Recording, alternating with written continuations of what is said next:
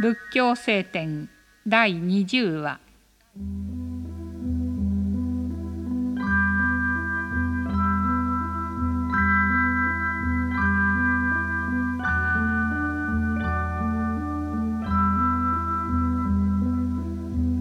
悟りもそれ自体の本質がないのであるから実は悟るところもない。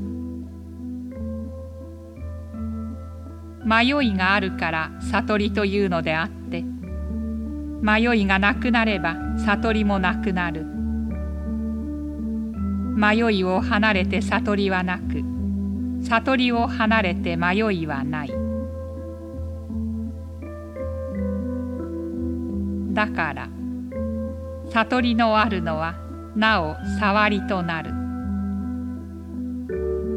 闇があるから照らすということがあり闇がなくなれば照らすということもなくなる。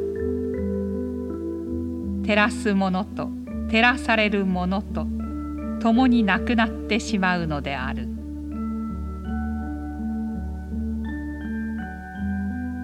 まことに道を治める者は悟って悟りにとどまらない。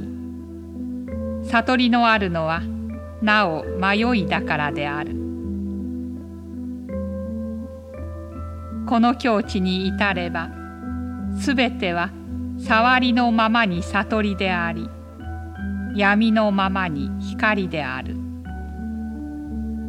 すべての煩悩がそのまま悟りであるところまで悟りきらなければならない。